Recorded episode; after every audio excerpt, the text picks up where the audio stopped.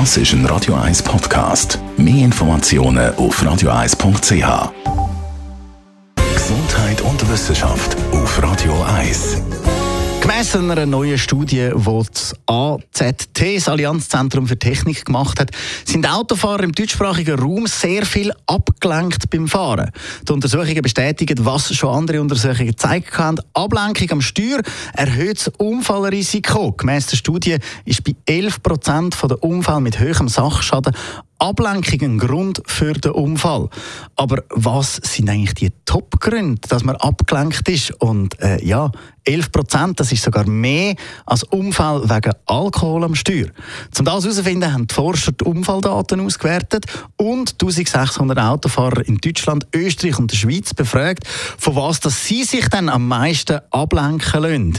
Und auf Platz Nummer eins, ja, man glaubt es kaum. Bitte fahren Sie zur geplanten Route. Technik, die im Auto eingebaut ist, also Navi, Radio, Bordcomputer oder auch Warnsignal im Auto das macht gut 80 Prozent der Befragten unsicher und lenkt sie ab.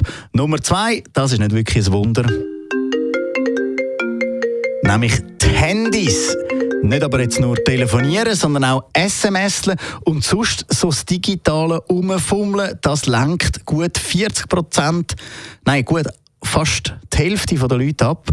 Und Essen, Trinken, Rauchen am Steuerrad, das macht dann etwa 40 Prozent der Befragten, lenkt das ab. Aber auch eine schöne Sache lenkt ab, nämlich das Küssen und das nicht so schöne Streiten. Das macht nämlich fast 10 Prozent der Ablenkungen aus. Allen unterwegs, ganz gute Fahrt und lasst euch nicht ablenken.